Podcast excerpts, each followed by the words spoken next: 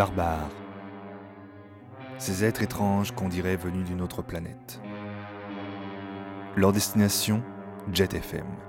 Leur but, en faire leur espace de liberté. David Vincent les a entendus.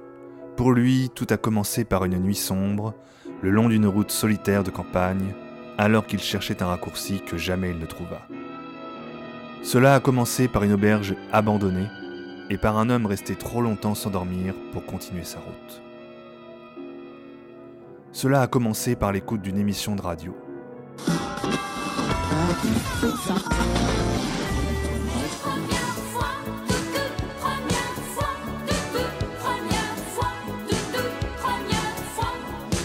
Maintenant, David Vincent sait que les barbares sont là, qu'ils ont pris forme humaine et qu'il lui faut convaincre un monde incrédule que la vérité ne fait que commencer.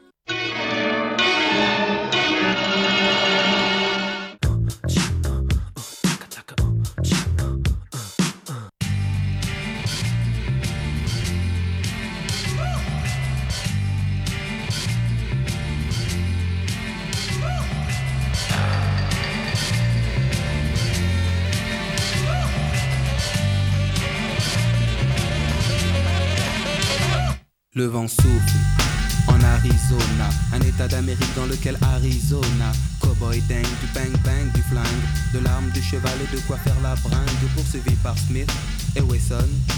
Colt, Beringer, Winchester et Remington, il erre dans les plaines, fier, solitaire. Son cheval est son partenaire. Parfois, il rencontre des Indiens, mais la rue est vers l'or et son seul dessin. Sa vie suit un cours que l'on connaît par cœur. La rivière sans retour d'Otto Preminger, tandis que John Wayne est looké à la Lucky Luke, propre comme un archiduc. Oncle Sam me doute, Hollywood nous berne, Hollywood berne, dans la vie de tous les jours comme dans les nouveaux westerns.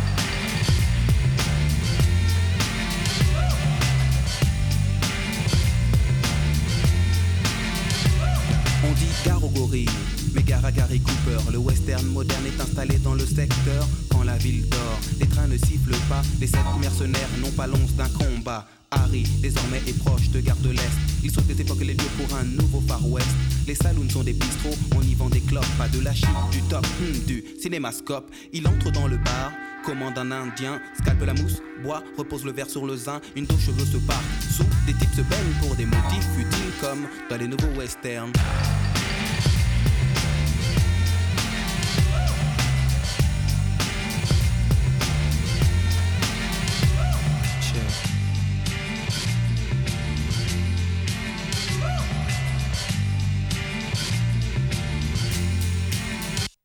Les States sont une sorte de multinationale, elle exporte le western et son modèle féodal, dicte le bien le mal, Lucky Luke et les Dalton sont camouflés en Paul Smith et Weston.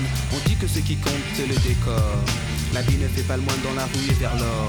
Dès lors, les techniques se perfectionnent. La carte à puce remplace le Remington. Mais Harry, à Paris, n'a pas eu de chance. On le stoppe sur le périph' avec sa diligence. Puis on le place à freine pour que freine le freine. Victime des directives de ce que l'on appelle le nouveau western. Le nouveau western.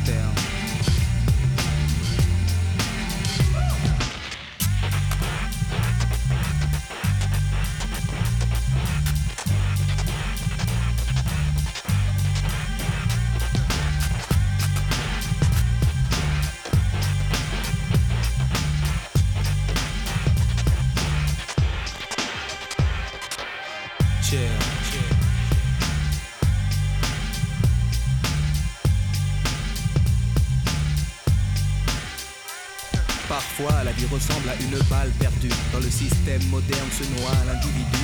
Pour rester lucide, il s'abreuvait de brandy. Désormais, on brandit téléchite et baby. Ou blanche et la chevauchée fantastique. Toujours à contre-jour, c'est bien moins héroïque. Dans le monde du rêve, on termine par un happy end. Est-ce aussi le cas dans ce que l'on nomme le nouveau western?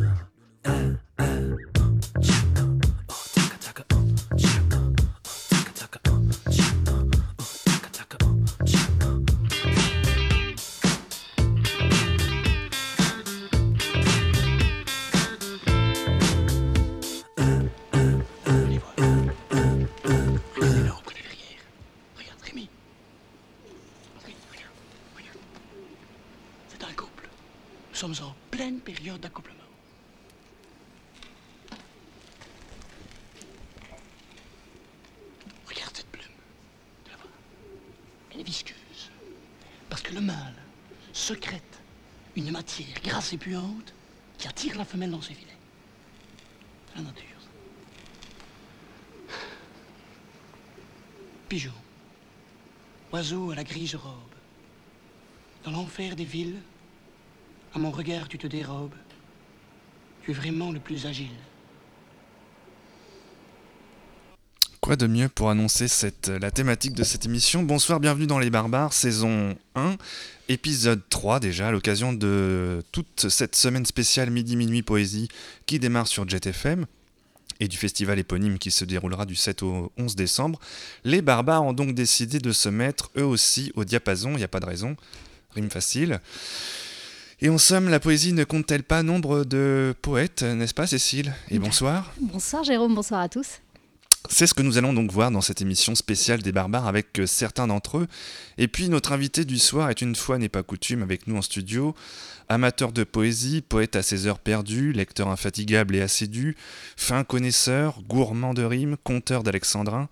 Cette émission des barbares repose en fait en quelque sorte sur une tranche horaire semblable un peu à un cimetière indien, où d'autres émissions cultes nous ont précédés, comme par exemple la Battle. De ce fait, quand euh, nous avons cherché avec Cécile quel invité barbare nous pourrions accueillir pour cette semaine spéciale Midi Minuit Poésie, le nom d'Adrien nous est apparu comme une évidence. Bonsoir Adrien. Bonsoir.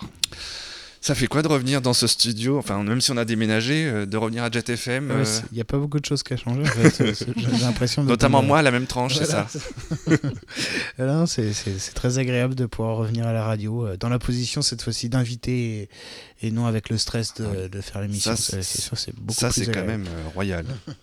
Mais tu, as, tu as préparé quand même. Ah, J'ai préparé, j'ai ramené des choses, on les- va dire. Les auditeurs ne le voient pas, mais il y a une... on pourra le prendre en photo et le mettre sur C'est Facebook. une émission qui va durer 24 heures vu C'est le ça. nombre de- d'ouvrages qu'a ramené Il y a Adrien. une pile de, de, de bouquins que nous a ramené Adrien qui est euh, assez hallucinante.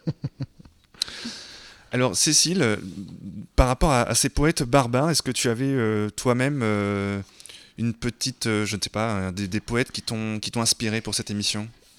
Alors moi j'étais, comme je le dirai un petit peu plus tard dans la chronique que j'avais, que j'ai préparée, moi la poésie ça me laissait pas que des très très bons souvenirs en fait. un peu les sujets du bac, euh, les, les- alors si, euh, j'ai eu ma période romantique évidemment comme tout le monde, mais euh, mis à part les, poètes assez classiques, j'avais pas forcément de poètes contemporains et on le verra un petit peu plus tard dans l'émission, bah, c'est un petit peu comme ça que j'ai commencé à faire mes recherches pour ce soir, avec l'idée d'aller creuser un peu dans la poésie contemporaine et je me suis rendu compte que finalement c'était assez vivant. Voir un métier peut-être euh, en, en renouveau qui renaissait de ses cendres. J'ai même découvert des, des poètes d'actualité qui prennent la plume de façon très, euh, très, euh, très piquante. Et voilà, ça met plutôt en joie. Et je dois dire que le programme que, que propose, euh, c'est pas la semaine de la poésie, mais Mhm. Midi Minuit Poésie, est, est vraiment un très très beau programme que je vous invite à regarder de près, avec euh, notamment aussi une très belle édition de ce, de ce programme, une très jolie illustration. Qui, sont- qui ont fait aussi les- l'illustration de la, la, saison euh, qui, qui a passé, la, fin, la, la, de- le- la première partie de la saison qui a passé euh, à la Maison de la Poésie. Et donc là, c'est oui, à chaque fois, les illustrateurs pour la Maison de la Poésie sont très bien choisis. Ouais, Ah. ils sont magnifiques. Donc, Cécile, toi, c'était pas franchement un bon souvenir, la poésie? De ce que tu en, en gardes, ce que tu, ce que tu nous disais là Si, j'avais quand même Baudelaire, Edgar Poe. Alors moi, ce que j'aime, c'est la poésie euh, un peu brutale, un peu euh, déjantée. Euh, voilà, c'était ma période un peu hardcore. Et finalement, elle a, elle a aussi eu cette période-là, la poésie. Ah, Et puis après, j'ai laissé tomber pour, pour tomber dans, dans- dans le roman policier vraiment plus, plus hard. Donc, Et- je, vais revenir. Et- alors toi, Adrien, par contre, c'est l'inverse. Euh, ben, j'ai eu la période euh, où je connaissais que Baudelaire, que, que les choses qu'on nous dit euh, à l'école. Mais c'est grâce quand même à l'école que j'ai découvert la poésie contemporaine, parce qu'on a eu la chance à l'époque où j'étais au lycée euh, d'avoir au programme pour la première fois un poète vivant, euh, contemporain, je ne le qualifierais pas contemporain. Il, en tout cas, il était vivant à l'époque, mais il l'est plus, malheureusement, depuis euh, Même les poètes meurent. même les poètes meurent. Et euh, du coup enfin c'est voilà, moi j'ai découvert la poésie grâce à donc à cet auteur qui s'appelle Yves Bonnefoy. Ouais. et euh, ce poète là m'a voilà, m'a un peu ouvert l'esprit par rapport à, à la poésie. Il y a une une autre lecture et celle-ci c'était pas une lecture de, d'un poète mais plutôt d'un éditeur qui avait écrit un livre qui s'appelle Louis Dubeau, euh, qui était éditeur, euh, qui sa maison d'édition s'appelait euh, Le Dé Bleu, et il avait écrit un livre qui était une lettre à un jeune poète en quête d'éditeur. Et ce livre-là m'avait, parce que moi j'écrivais à l'époque, enfin j'ai voilà, j'écrivais comme un adolescent peut l'écrire, peut écrire, et, euh, donc du coup, cette lecture du livre de Luc Dubois m'a un peu ouvert l'esprit sur, euh, sur la façon finalement de mieux euh, écrire et de mieux être en phase avec l'écriture actuelle et euh, aussi être en phase avec l'édition, le monde de l'édition, euh, de la poésie et pas que finalement aussi des éditions autres. Et voilà, ça m'a permis de, de me, de me, diriger vers des, des, choses comme la Maison de la Poésie de Nantes quand je suis arrivé sur Nantes et de découvrir tout un tas de poètes et d'avoir la curiosité d'aller voir un peu partout dans toutes les maisons d'édition et dans, toutes les, dans tous les domaines. Et j'ai découvert des choses absolument géniaux voilà. Et c'était dans quelles circonstances que tu avais découvert cet auteur? C'était donc en. Je sais plus, c'était au lycée, je sais plus en quelle année. Euh, et c'était au programme, en fait. D'accord. C'était une bonne fois. Je pense que toutes les personnes de ma génération euh, s'en souviennent. Euh, ils ont donc eu. soit ils s'en souviennent et ils ont un peu mal, parce que ça a dû leur faire du mal, parce que c'était un peu difficile.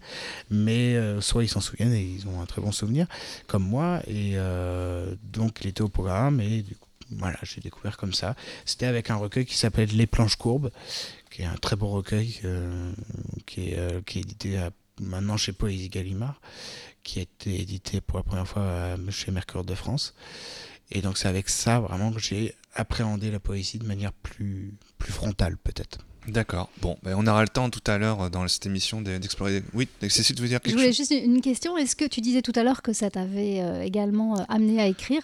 Est-ce que la poésie décomplexe un peu le processus d'écriture? Et c'est vrai, quand on est adolescent, souvent on a un peu envie de se tenter sur les mots. Peut-être que la poésie permet ça davantage que tout de suite le grand roman. Peut-être, mais moi je n'ai pas cette expérience parce que j'ai commencé à écrire, je me souviens très bien, sur la, sur la plage de Trégastel quand j'étais encore plus jeune, je devais avoir 12 euh, euh, ans à peu près. Euh, j'ai écrit comme ça sur la plage de Trégastel en Bretagne. J'ai écrit un petit truc, quelque chose qui pourrait s'apparenter à de la poésie. Et voilà, enfin à partir de là, j'ai pas arrêté. J'ai été euh, ma grande fierté à l'époque et un peu moins maintenant, euh, publié ensuite euh, par ma, ma, grande tante dans l'essor poétique de Vendée. Joli. Qu'on retrouve dans tous les vides greniers. voilà. Enfin, c'est une, voilà, c'était c'était ma gloire à l'époque et maintenant bon, je me dis maintenant c'est sûr que je referai pas les mêmes choses, mais moi, ça m'a pas forcément. en tout cas, la, poésie, la lecture de la poésie et surtout de la poésie contemporaine m'a permis vraiment de. Euh, y a d'élargir mon écriture et en fait d'avoir finalement mon propre style parce que plus on lit d'auteurs plus on a son propre style. Il y a, on, entend souvent euh, chez des jeunes euh, personnes qui écrivent, euh, ils disent mais moi je veux pas être influencé. Je veux pas lire, je veux pas lire tel tel tel auteur ou plein d'auteurs différents parce que je veux avoir mon propre style à moi. Mais c'est justement en lisant n'importe enfin, plein plein d'auteurs différents, plein de styles différents qu'on va avoir on va avoir son propre style. Et voilà je pense que ça permet, oui, de, décomplexer et aussi de se diversifier et à la fois d'avoir son propre style. Et puis on a euh, aussi cherché à avoir des, célèbres barbares poètes, entre, entre guillemets. C'est la thématique aussi de l'émission, c'est le nom de l'émission.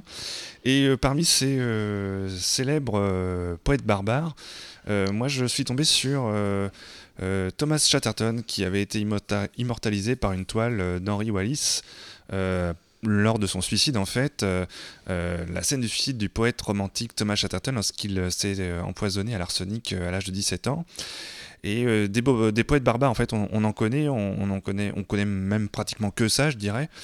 Et Thomas Chatterton, en fait, il a commencé très tôt la poésie, dès l'âge de 11 ans, il a écrit des satires. Il était un peu mégalo, hein. il, voilà, il aurait pu faire des selfies s'il l'avait pu avec un smartphone à l'époque. Persuadé dès l'âge de 8 ans, en fait, qu'il sera un jour connu. Et puis donc il est, parti à Londres et euh, il se donne la mort en 1770 parce que bah, justement il n'a pas réussi à faire fortune, il n'a pas réussi à exister par la reconnaissance de son œuvre. Il l'a été après sa mort en fait, c'est souvent le drame de certains auteurs. Et euh, donc, euh, bah voilà, j'avais envie de, de, citer Thomas Chatterton, ce qui est aussi l'occasion pour moi de passer un groupe qui s'appelle Feu Chatterton, justement, avec un titre À l'aube.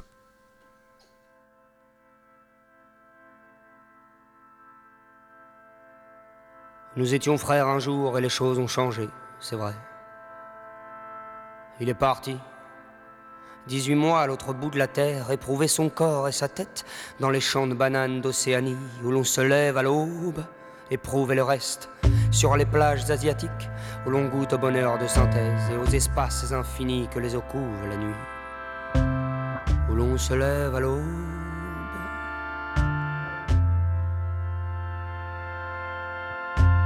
Et si nous avons pleuré ensemble ce jour de septembre où nous nous sommes quittés, c'est qu'on savait que l'infinie tendresse, la mémoire et le téléphone mobile sont peu de choses contre la distance, que tout allait changer.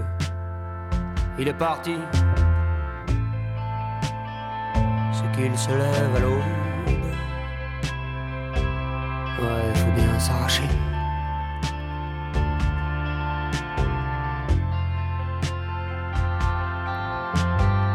D'abord, il y a l'âge libre avant la vie domestique, qu'on attend tous comme une sentence absurde et nécessaire. Et puis ces chimères à fuir, qu'on croit laisser aux portes des avions long courrier. Enfin, la peur de s'engraisser ici, que le confort nous abêtisse. Il est parti, c'est qu'il se lève à l'aube, c'est qu'il se lève à l'aube. Nos longues nuits blanches qui s'en allaient mourir dans le cendrier, on a beaucoup rêvé et attendu que les choses adviennent, comme par enchantement. Des lendemains de ces soirs grisés, il me souvient surtout l'odeur amère du tabac froid, la torpeur qu'engendrait le shit qu'on fume, l'impuissance et l'orgueil. Il faut choisir, la vie est ailleurs. Voilà ce qu'on se disait. Il est parti, c'est qu'il se lève à l'aube, c'est qu'il se lève à l'aube.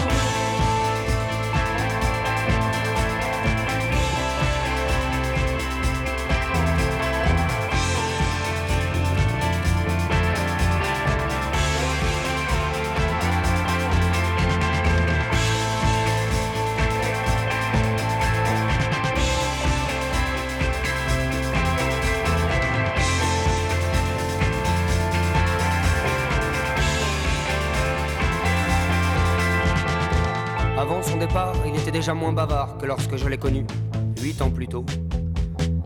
C'est qu'il n'y a pas d'âge pour avoir de vieux démons. Les siens lui parlaient, je crois, de filiation et d'arbres généalogiques. À celui-là aussi, on coupe les branches qui font ombrage et les feuilles meurent à l'automne. Alors, j'ai compris ces silences et je les partageais. Je me suis aussi dit que j'étais moi-même sans doute moins fougueux, moins dispendieux qu'en notre prime adolescence. Lors, on découvrait comme tout le monde le péril de toute véritable entreprise de séduction et la saveur des lèvres maladroites et conquises. On apprenait aussi par cœur les mystères âpres et charnus du con féminin qu'on touche d'abord avec les doigts. Et surtout, surtout, l'insolent et naïf sentiment de liberté, les poumons quand on prend la route du voyage pour la première fois. Il est parti, c'est qu'il se lève à l'aube, c'est qu'il se lève à l'aube.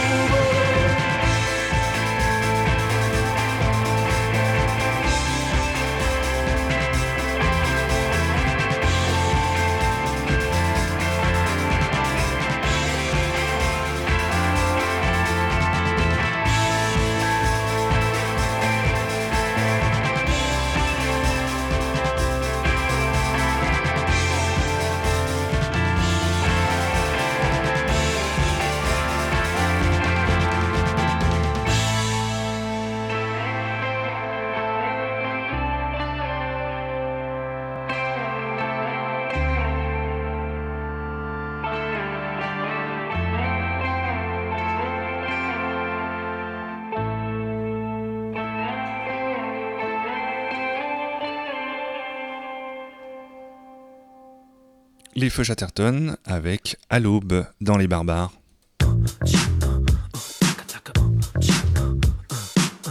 Nous sommes de retour avec euh, toujours Adrien pour parler poésie dans cette euh, semaine spéciale sur Jet FM avant donc euh, le festival Midi Midi Minuit Poésie qui aura lieu du 7 au 11 décembre.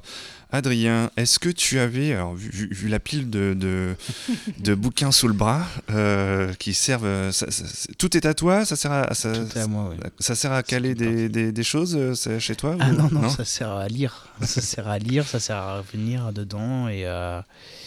Il y a même des petits marque-pages, des post Oui, alors qui sortent ouais, parce des, que j'ai notamment euh, j'ai ramené euh, une revue euh, qui s'appelle L'Armée Noire. Et dedans il y a enfin, il y a beaucoup beaucoup de textes et beaucoup de choses et c'est foutraque et c'est un peu bordélique, c'est un peu voilà. Ce sont des très très très très belles éditions que nous a ramené Adrien. Je, je, fais juste une petite aparté parce que c'est vrai que la poésie est souvent, on disait tout à l'heure en aparté, l'occasion aussi pour les maisons d'édition de se lâcher et de faire enfin valoir leur, leur savoir-faire. Mm. On a une très belle euh, imprimerie à Nantes qui a imprimé les, les, euh, les, recueils de la, la, Maison de la Poésie.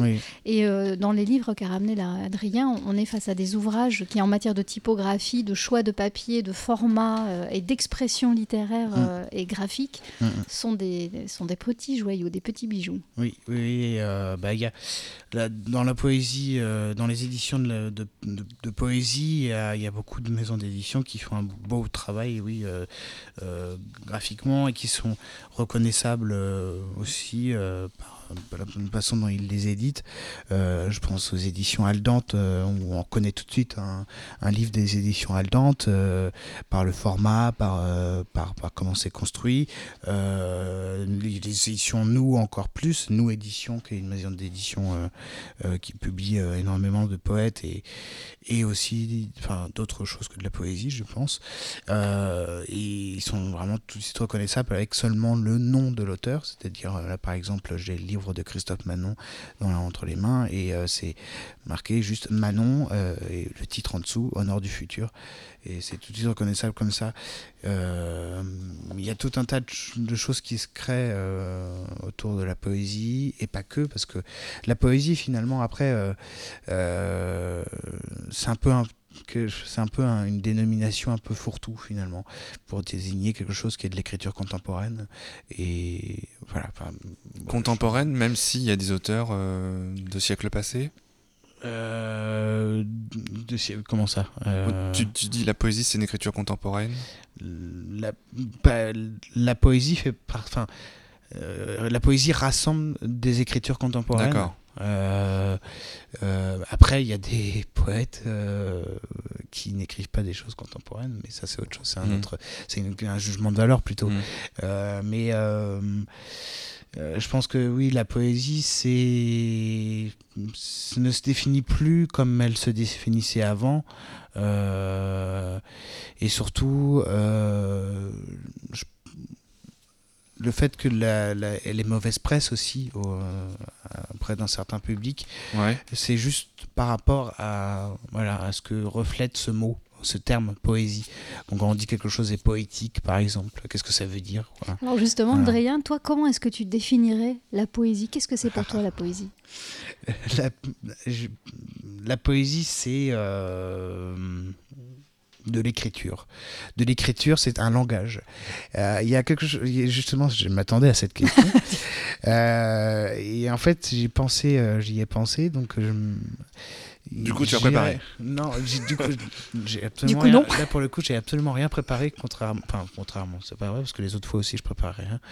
Euh, euh, là, en fait, il y a un travail d'un poète nantais qui s'appelle Bernard Bretonnière, qui était présent d'ailleurs dans ses studios euh, il y a pas si longtemps que ça. J'ai entendu. Enfin, Pascal m'a dit qu'il avait été présent, invité. Pascal Massieu, Pascal Massieu, il l'avait invité lors d'un de ses émissions et et Bernard Bretonnière a, Facebook. Et, euh, Quel poète Et il en fait une utilisation assez amusante, c'est-à-dire que chaque jour, il publie euh, l'éphéméride en fait, un éphéméride, euh, des postes en fait, euh, plusieurs postes par jour où euh, il fait par exemple, bah, à, une époque il faisait les poètes nés ce jour-là, après il a fait les poètes morts ce jour-là, enfin les poètes, les écrivains morts ce jour-là, les, les, les, écrivains nés ce jour-là, il a l'écrivain méconnu du jour où il a vraiment une règle très stricte où par exemple il, il fait en fait finalement il remonte jusqu'à la place Gralin et il interroge chaque personne qu'il croise pour demander s'ils connaissent cet auteur. Et à partir de ce moment-là, il se dit oui, c'est un auteur méconnu. Et euh, donc, euh, il a aussi un jeu, c'est un espèce de jeu qui consiste à sélectionner un, une phrase et à dire que c'est une définition de la poésie selon un tel. Et, euh, et c'est à chaque fois assez assez juste et assez faux parfois, et assez absurde, assez... Euh, ça, des fois, ça, ça veut absolument euh, rien dire. Des fois, c'est totalement à côté de la plaque. Des fois, c'est très juste et c'est, ça, ça sert vraiment. Mais finalement, en fait, c'est, totalement personnel. En fait, c'est totalement personnel. Et c'est quelque chose moi, qui, c'est quoi? C'est contemporain, c'est avant-gardiste, c'est. Euh, non, là, sa démarche euh, à Bernard Bretonnière, c'est juste de prendre une citation d'un auteur mm. et qui définirait la poésie. Mm. Euh, une citation, cette citation, en fait, et, et à chaque fois, en fait, c'est. Par exemple, je sais pas, hier, c'était Solitude, Solitude infime, ou quelque chose comme ça. ou un autre soir, ça serait Charge héroïque, ou, ou plein de choses comme ça, en fait.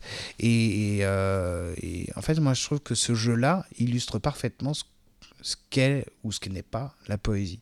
C'est-à-dire, euh, on peut la définir de, plein de façons différentes, mais ce qu'elle est en tout cas, c'est un travail sur la langue beaucoup aussi. est-ce que ça veut dire que être poète, c'est forcément travailler avec les mots, ou est-ce qu'on peut imaginer que la poésie, ça peut être aussi à travers d'autres euh, d'autres formes d'écriture, l'écriture photographique, l'écriture du son euh, est-ce qu'on peut parler de poésie euh, autrement que par les mots ou est-ce que pour toi il faut forcément passer par là?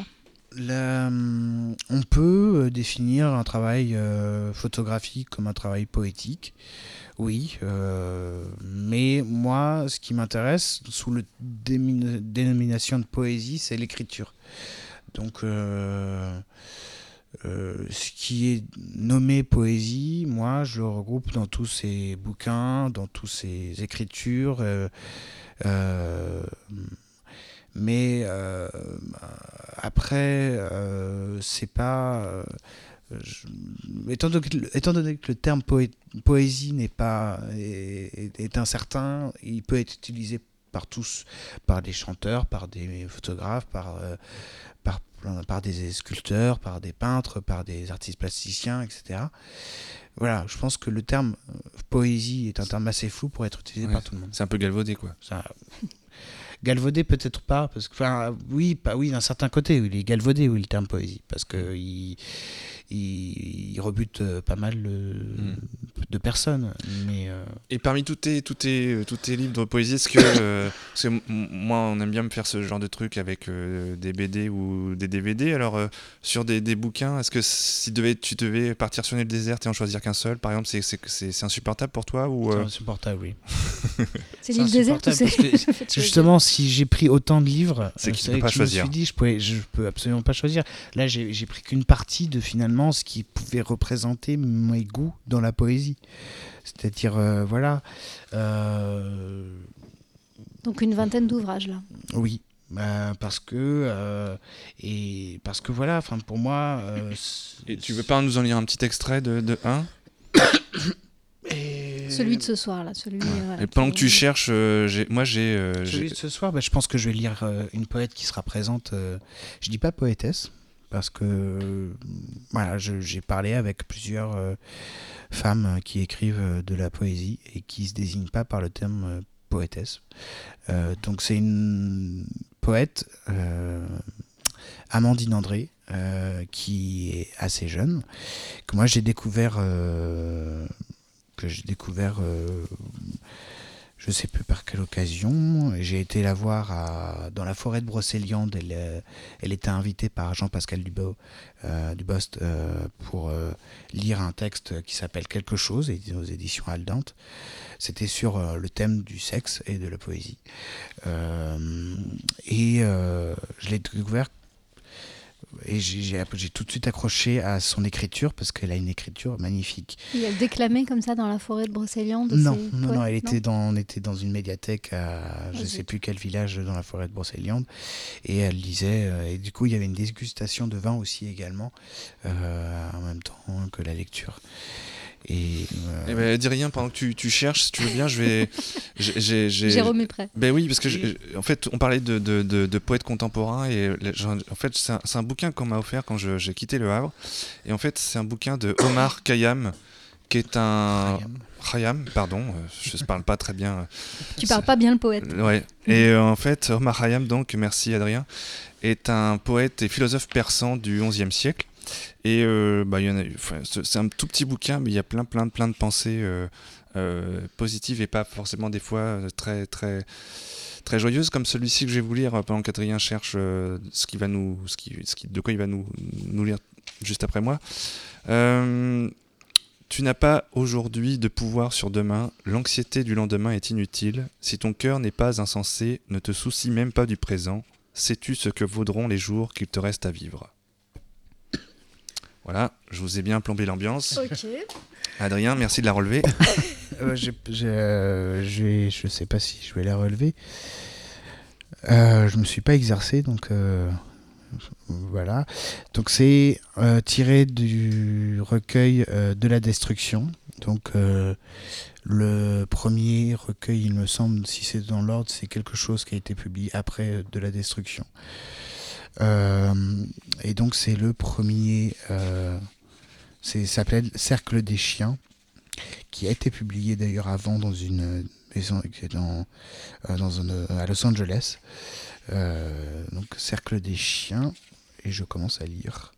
Chien, chien dans la tête, chien dehors, chien dans la bouche dévore chair, chien dans la tête tourne et hurle, chien dans la tête ne repose pas la tête, chien tourne et chien fouille et chien garde, chien dans la tête bouffe, plus de silence, chien hurle, chien grogne, chien menace, rogne la tête dans les gueules, presse la tête, lâche la tête, presse la tête, ne relâche pas la tête, gueule, chien respire, toute respiration, respiration de chien, chien cherche l'attaque et offre le côte au flanc qui s'affaisse, du flanc qui s'affaisse, chien sort, chien et chien, chien garde chien, chien de chien tourne et guette, tête. Cherche silence, main chien en vain, tend la tête, chien ne sort pas de tête, rien d'autre que chien et chien, dans la tête plus que gueule ouverte et affamée, que chien, tout de tête est fourni au chien, et chien exige que tête fournisse.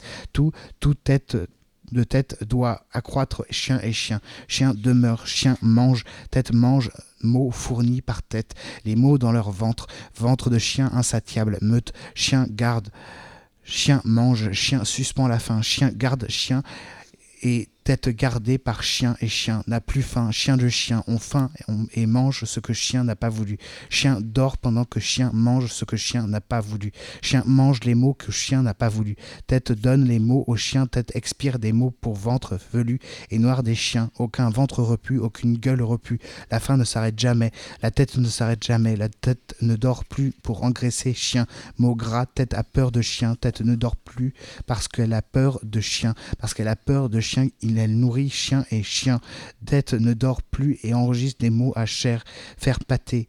Tête travaille parce qu'elle craint famine et dévoration par chien. Quand mot pauvre tête prend cadavre de mots et mélange les mots aux mots. Soupe améliorée, pâté rallongé. Quand plus de mots, tête ramasse, mère de chien et chien et mange, mère de chien et chien et exècre, et exècre mot pour ventre de chien et chien. Quand chien ne dort pas, quand chien ne mange pas, chien ordonne à tête, chien ne dort pas seulement, chien ne mange pas seulement, chien ordonne aussi. Chien et chien commandent à la tête. Si tête ne répond pas, chien et chien cognent la tête. Se jette sur tête, mord tête jusqu'à ce que tête obéisse, que tête se courbe, que tête penche pour meute. Chien ordonne à tête des mots en conséquence de sa puissance sur tête et de sa puissance tout court.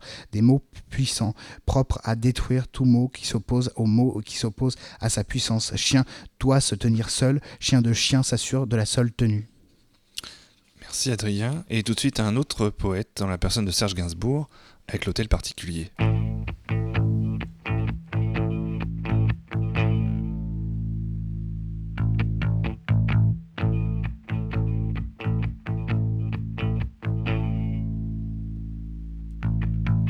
Au 56, 7,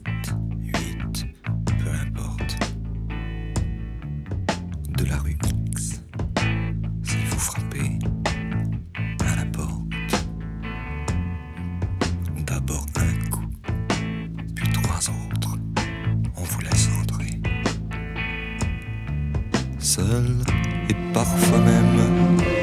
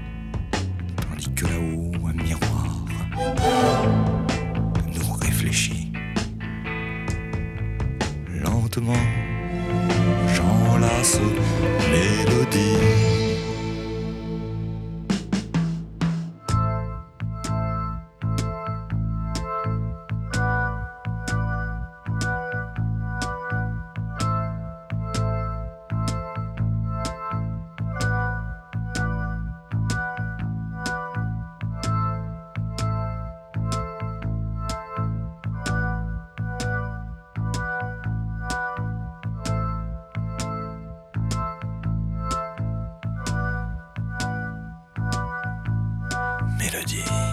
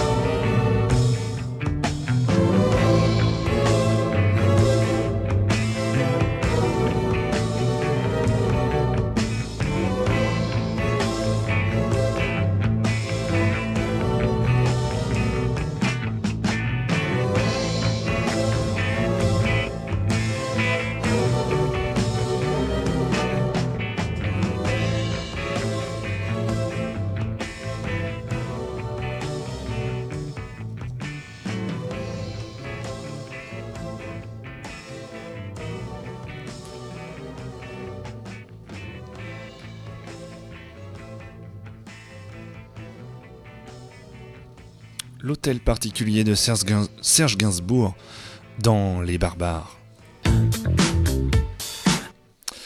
Nous sommes de retour dans Les Barbares pour cette spéciale poésie et euh, moi j'avais envie de vous parler, les amis, euh, de euh, Arthur H, qui était récemment invité de la librairie La vie devant soi à Nantes pour une lecture publique de son premier recueil de poésie avant son concert qui avait lieu le soir même à la Bouche d'Air à Nantes. Avec euh, le cauchemar merveilleux, Arthur H nous livre tout un florilège de poèmes assez drôles et souvent érotiques où une sexualité débridée laisse libre cours à l'imaginaire. Et puis, bah, quoi de mieux que vous en donner quelques exemples? Alors, par exemple, le tout premier poème qui ouvre l'ouvrage, Le cauchemar merveilleux d'Arthur H. Donc, je vous lis. Ça s'appelle la cacophonie. La ca, la caca, la cacafo, la cacacophonie, la cacaphonica, la cacaphonica caca, la cacaphonica cacao, la cacaphonica cacaotique, le grand chaos ici là-bas, c'est Dieu qui chante, c'est Dieu qui danse, c'est Dieu qui bande. Alors ouvrez grand vos esgourdes et écoutez ça, bande de macaques finalement, j'ai pris ah, pas, pas, très simple. Hein, c'est vachement bien pour les orthophonistes en fait. C'est un, bon, un, bon travail pour les pour orthophonistes. Il y a beaucoup de justement de poésie qui se construisent par rapport à ça. Euh, moi, j'avais travaillé avec un comédien qui s'appelle Yves Arquet, un ensemble de textes. On avait récupéré plein de textes d'auteurs différents, Samuel Beckett, euh, Gerasim Lucas euh, euh, et plein d'autres euh, poètes. et c'était vraiment un travail sur la langue Vraiment, il y a euh, enfin, vraiment quelque chose de l'ordre, même pour des personnes qui sont bègues, qui, sont, qui ont des problèmes d'éducation, et c'est un la poésie euh, libère, un libère vraiment. Oui, il y a vraiment. Je veux dire, il y a euh, quand on lit, quand on entend Gerasim Lucas, par exemple, euh, ça, on peut, on peut le voir facilement sur YouTube parce qu'il y, a y a la chance d'avoir ce, cet outil-là et de pouvoir voir Gerasim Lucas lire ses textes. Il y a vraiment l'idée que ben, on a l'impression qu'il est bègue, on a l'impression que mais non, c'est un travail, c'est quelque chose justement qui fait que euh, euh, qui fait poésie, qui fait qui, fait un jeu avec les mots. Avec le rythme, avec, la musique. avec la mm. musique, avec la déconstruction. Euh, et, voilà. et, ça, oui, ça m'a fait beaucoup penser à Gerasim Lucas pour le mm. coup. Alors j'en ai un autre, ça s'appelle Le cannibale incompétent. J'ai mangé le cul de ma femme, j'ai mangé la chatte de ma femme, j'ai mangé les seins de ma femme, j'ai mangé la bouche de ma femme, et pourtant elle est là devant moi, plus belle que jamais, douce, souriante, lumineuse. Je suis vraiment le plus nul des cannibales, le plus incompétent des anthropophages. Jolie déclaration. Et puis alors j'en ai un aussi assez drôle que je voulais vous faire partager. Ça s'appelle, alors il y en a plusieurs, celui-là c'est télé-réalité. Alors il y a télé-réalité 1 et il y a télé-réalité 2. Alors télé-réalité 2, nouvelle émission de télé-réalité, un cul, en gros plan, pendant une demi-heure, rien. Puis une légère noisette sombre apparaît, fine, longue, élégante. Elle se détache puis tombe. Fin de l'émission. Énorme succès. À qui est ce cul? Homme, femme, stat, anonyme. Photo du cul partout, unique sujet de conversation pendant trois mois tous les soirs. À l'heure de grande écoute, le cul défèque mystérieusement. D'autres culs fleurissent, mais aucun ne possède le charme, la langueur, le trouble du cul premier. Après trois mois, révélation du cul magique. Là, un visage apparaît, une assistante sociale au chômage, elle a 28 ans, son fiancé est en prison, le cul de gloire, le cul élu. Quel cul tapis dans l'ombre n'a jamais rêvé de briller d'un tel soleil? Générique, fin de l'émission. Je ça résume assez bien ce genre d'émission. Voilà, vous en voulez une autre? Alors, bah, je vais vous faire partager Télé-réalité 1 du coup.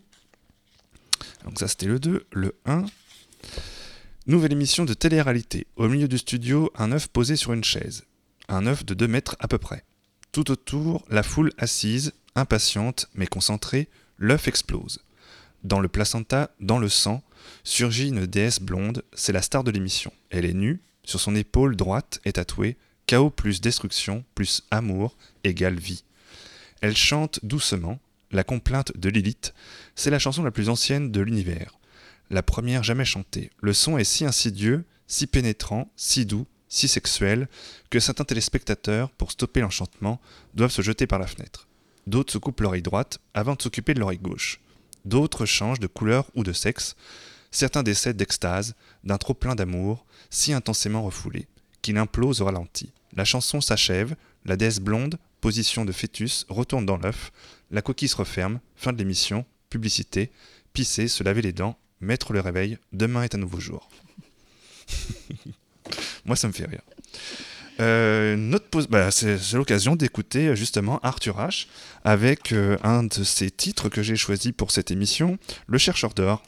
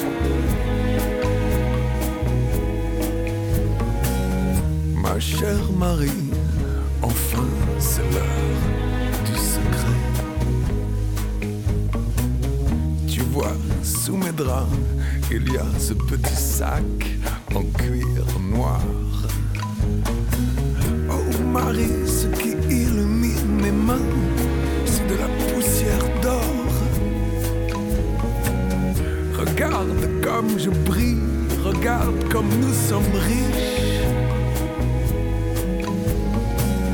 Et sommes sur ton visage. Ce vent qui te lave. Et qui gonfle les voiles de ce vaisseau qui quitte la rive.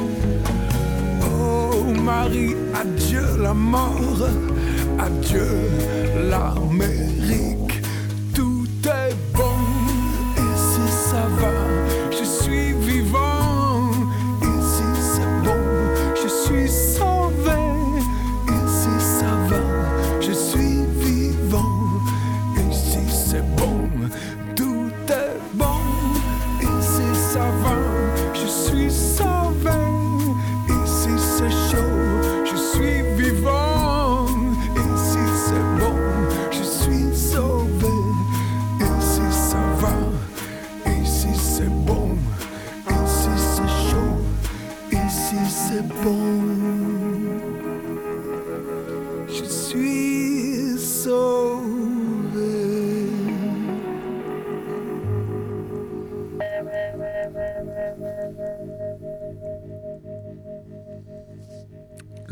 d'Arthur H. Et nous sommes de retour dans Les Barbares avec euh, toujours Adrien et Cécile. Et une petite, euh, une petite nouveauté. Alors c'est vrai, quand Jérôme m'a proposé de programmer une émission spéciale poésie, je le disais tout à l'heure en préambule, j'ai pensé au sujet du bac, j'ai pensé au film Le cercle des poètes disparus, excusez-moi. Et puis je l'avoue, j'ai pensé un peu, bah, parce que ça fait pas très adulte, je trouve. Et j'ai pensé aussi au, au risque d'une émission plus barbante que barbare. En résumé, ma connaissance de la poésie était, je l'avoue, bien scolaire. Alors comme on est sur une radio de contenu et qu'on bosse nos sujets, J'ai eu peur. j'ai fait quelques recherches. La poésie est bien vivante, mieux c'est un métier, j'en ai même entendu parler comme de poète d'actualité, et finalement c'est cette poésie militante qui m'a intéressée, celle qui mêle la lutte et la poésie et nous laisse penser qu'elle a de beaux jours devant elle. Venons-en à présent au vers que l'on met à l'honneur ce soir dans notre émission. J'aurais eu envie de demander à, à Adrien, mais je te poserai la question tout à l'heure, c'est quoi un beau vers? C'est vrai, c'est quoi? C'est un vers qui fait réagir, un vers qui fait comprendre, c'est un vers qui apaise? Moitié plein, moitié vide? eh bien, absolument. À cette heure-là, c'est probablement un verre, je vous le souhaite, à moitié plein. Euh, et c'est probablement chacune de ces caractéristiques à laquelle on peut ajouter celle-ci. C'est un verre qui clame et un verre que l'on acclame. Alors, le vers libre qui s'affranchit de toute règle, de toute syntaxe, jusqu'à s'écrire dans un éclatement typographique, donnera naissance. Ah, je me suis trompée de. Je me suis trompée, excusez-moi. Alors voilà, c'était du recto verso et je me suis trompée. Alors, c'est pourquoi à 21h, vous sirotez peut-être ce fameux petit verre dont on parlait avec Jérôme Et que tu as bu de vin et que j'ai un petit peu bu parce que je n'ai pas retourné ma feuille. Euh, j'ai choisi de vous parler d'un homme, un homme monté sur ressort, un poète anarch- anarchiste, précurseur du surréalisme qui décida au début du XXe siècle de tout péter. Les phrases, la typographie, la syntaxe et même les musées. On surnommait cet homme-là la caféine de l'Europe. Filippo Tommaso Marinetti est un homme au visage rond, crâne dégarni, au regard froncé, à la moustache parfaitement taillée vers le haut façon Dali. L'homme respire le bon père de famille et pourtant, sous son allure parfaitement en ordre et très conventionnelle, il secoue le monde de la poésie avec son manifeste du futurisme publié en 1909. Alors son côté caféine, il le doit surtout à son goût démesuré pour ce qu'il va nommer l'énergie de la vitesse, le mouvement agressif, la brutalité et l'esthétisme de la violence. En 1905, il lance dans sa revue Poesia une grande enquête internationale sur le vers libre, visant à éclairer les formes des dernières libertés techniques dans le domaine de la poésie. Son manifeste du futurisme préfacera le dossier de cette enquête. Pourquoi un vers libre? Était-il jusqu'alors enchaîné? Alors le vers libre, Adrien en parlait tout à l'heure, c'est un vers un vers aussi qui s'affranchit de la règle de toute syntaxe, pardon, jusqu'à s'écrire dans un éclatement typographique. Et dans le cas de ces, euh, de ces poèmes, ça donnera naissance à de magnifiques tableaux poèmes où les typographies semblent réellement déchaînées. Ces jeux typographiques, qu'on retrouve d'ailleurs hein, dans les ouvrages que qu'Adrien a amenés ce soir, ont largement inspiré des générations de graphistes qui témoignent bien que des mots seuls ne composent pas un poème. Mais Filippo Marinetti va plus loin, beaucoup plus loin, et il finira par aller bien trop loin. Dans son manifeste du futurisme, il déclame Nous voulons chanter l'amour du danger, l'habitude de l'énergie et de la témérité. Nous voulons chanter l'homme qui tient le volant dont la tige idéale traverse la Terre, lancée elle-même sur le circuit de son orbite. C'est en Italie que nous lançons ce manifeste de violence culbutante et incendiaire, par lequel nous fondons aujourd'hui le futurisme, parce que nous voulons délivrer l'Italie de sa grand-gaine d'archéologues, de Cicérone et d'antiquaires. Il n'y a plus de beauté que dans la lutte, pas de chef-d'œuvre sans caractère agressif. La poésie doit être un assaut violent contre les forces inconnues pour les sommer de se coucher devant l'homme. Nous voulons démolir les musées, les bibliothèques, combattre le moralisme, le féminisme et toutes les lâchetés opportunistes et utilitaires. À force de vitesse, Filippo Marinetti finira par aller trop loin et déviera, déviera idéologiquement vers le fascisme. Il meurt d'une crise cardiaque, le cœur sans doute emballé, à l'âge de 68 ans. Aujourd'hui, à l'aube de l'année 2017, je me dis que ce poète serait heureux certainement de la vitesse au cœur d'une société où les pouces vont plus vite que les mots, où les mots s'écrivent avec trois lettres sans ponctuation et où la pensée est souvent reléguée quelque part sur la lune. Merci Cécile. Mais je vous en prie, et désolée pour ces petites cafouillages. C'est ça, la, la poésie, elle, elle s'invente même à la radio comme ça, de façon spontanée. Ben oui. Adrien, tu voulais ajouter quelque chose Euh, C'est violent quand même parfois la poésie, ça Mais amène oui, à, des, à des oui. luttes. Alors, moi j'ai Mais- envie de te demander, c'est quoi la lutte aujourd'hui euh, qui emmène les poètes? euh, Ils ils s'en prennent, de- ils s'emparent de quelle lutte les poètes d'aujourd'hui? La lutte, c'est bah, c'est les luttes que, de- de- que, que s'emparent les gens aussi, dont Mm. s'emparent les gens maintenant. Euh, tout ce qui s'est passé là cette année, euh, enfin l'année dernière, enfin voilà, la saison dernière, enfin voilà, il y a, y les poètes se sont emparés et il y a un ouvrage euh, qui est paru aussi aux éditions Altant, décidément, je parle que d'eux. Euh, c'est un ouvrage de Florence Pazzotto qui s'appelle Frères humains, discours entre parenthèses, discours aux classes intermédiaires. Et il faut le lire, vraiment, il faut le lire. Il est court, euh, il coûte euh, 8,50€, c'est pas cher. Euh, et c'est un grand ouvrage d'actualité, de poésie. Quand tu parlais de poésie d'actualité, c'est très vrai pour Florence Pazzotto parce qu'elle fait vraiment l'état de la société dans laquelle elle vit et surtout de la crise migratoire. Euh, et aussi de tout ce qui s'est produit après.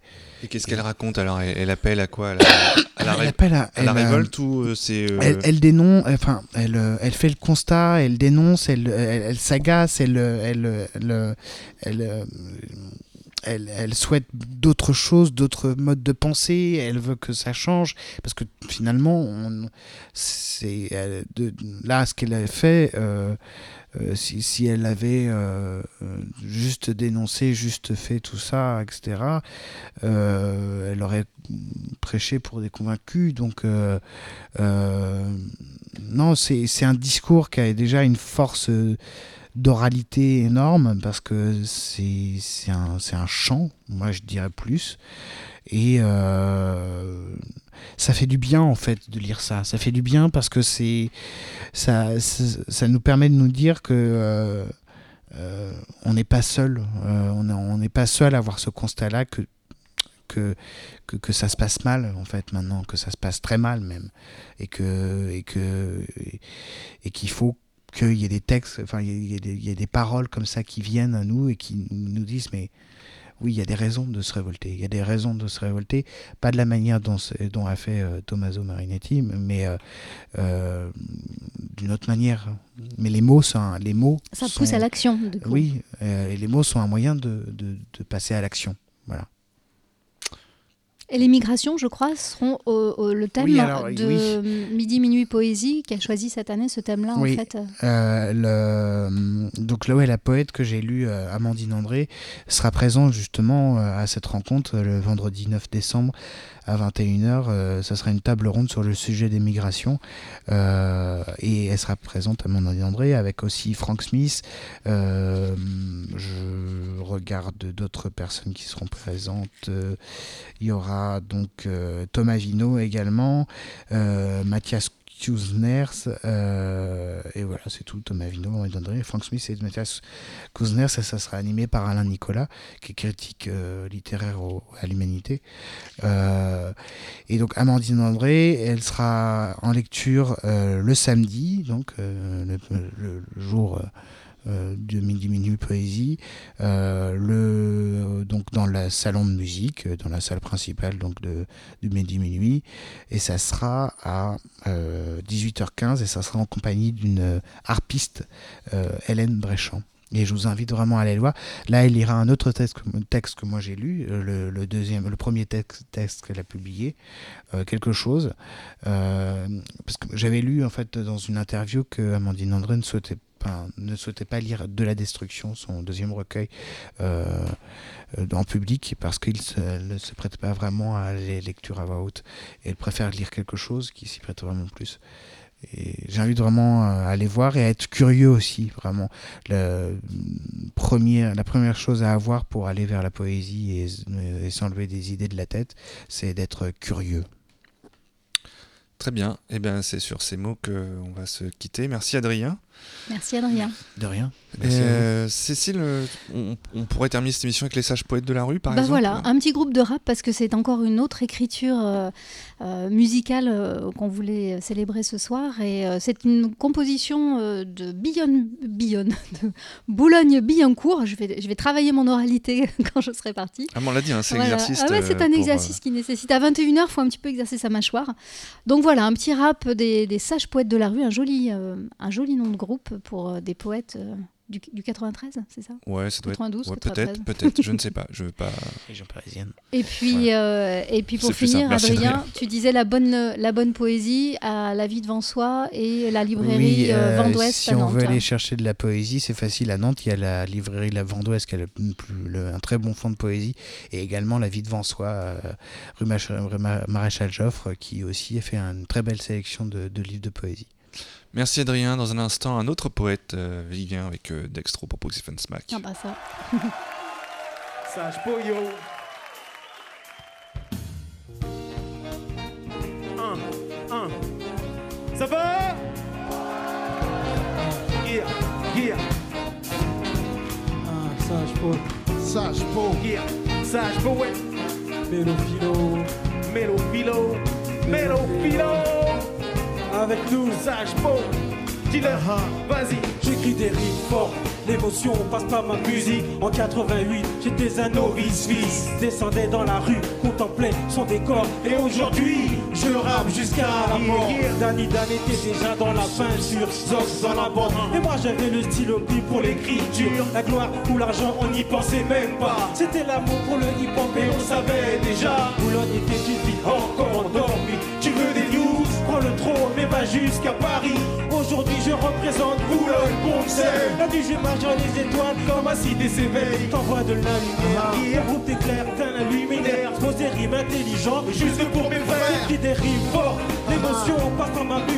En 88, j'étais un novice. On inonde les ondes, on inonde les ondes Avec nos rimes légendaires partout autour du monde On inonde les ondes, on inonde les ondes Sage poète, Silly sage poète connais ma position au sujet du rap. Si tu brûles les étapes, tu te retrouveras au fond du trap. Maintenant, c'est le business qui prend le dessus. Je suis déçu. Vois des jeunes qui perdent la tête et font des choses inattendues. Mais moi, je poursuis ma route. Avec mon groupe, on ramène le soleil pour éclairer les trous. Je suis comme une plante qui a besoin d'eau fraîche pour s'épanouir. Et j'ai cette volonté farouche de réussir. J'écris des fortes, la musique, je l'exporte. Et si tu l'es, gars Tu frapperas demain à ma Yeah, porte yeah. Et ensuite tu diras merci c'est la qualité. On rentre dans tous les foyers C'est bien la vérité, j'ai besoin de ça. Ma source c'est musicale Prends vie et forme Les mots te pénètrent comme des balles. Crime porteur, rime délicieuse Colporteur Te fait voyager dans notre univers. Il est l'heure, on inonde les ondes, on inonde les ondes Avec nos rimes légendaires partout autour du monde. On inonde les ondes, on inonde les ondes Sage poète, Silly sage poète.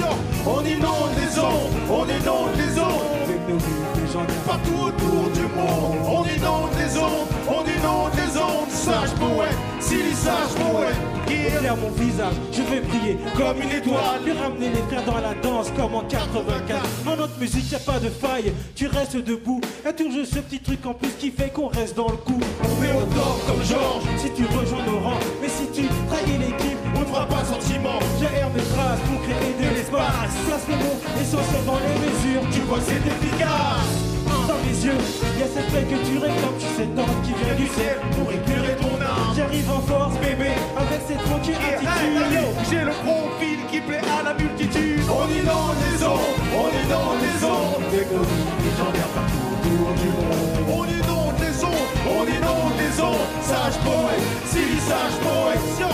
On inonde les ondes, on inonde les ondes Avec nos légendaires partout autour du monde. On inonde les ondes, on inonde sage boy, silly sage boy. On inonde les ondes, ma parole, c'est comme ça que légendaire. On inonde les ondes, on inonde les ondes. J'arrive en avec une funky attitude. On inonde les ondes.